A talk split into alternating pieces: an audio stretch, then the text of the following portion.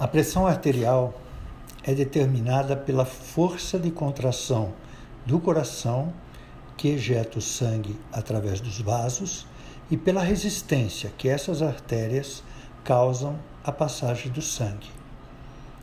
Essa relação entre a força de ejeção e a resistência que vai determinar a pressão arterial do sangue circulando.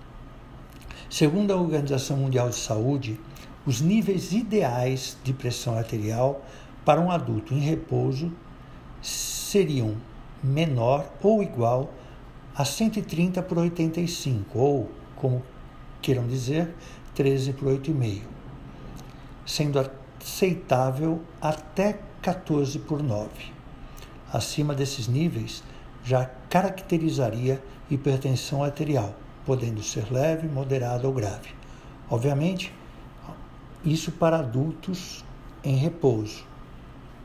As pressões podem variar durante o dia, em níveis maiores ou menores, de acordo com o nosso hábito, de acordo com o nosso estado de espírito, de acordo com o estresse que está passando e com o esforço que está realizando.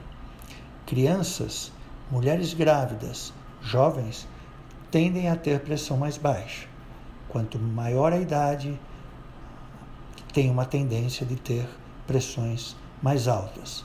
Mas a gente sempre tem que usar como limite, mesmo para pessoas mais velhas, 14 por 9 como limite para pressão normal.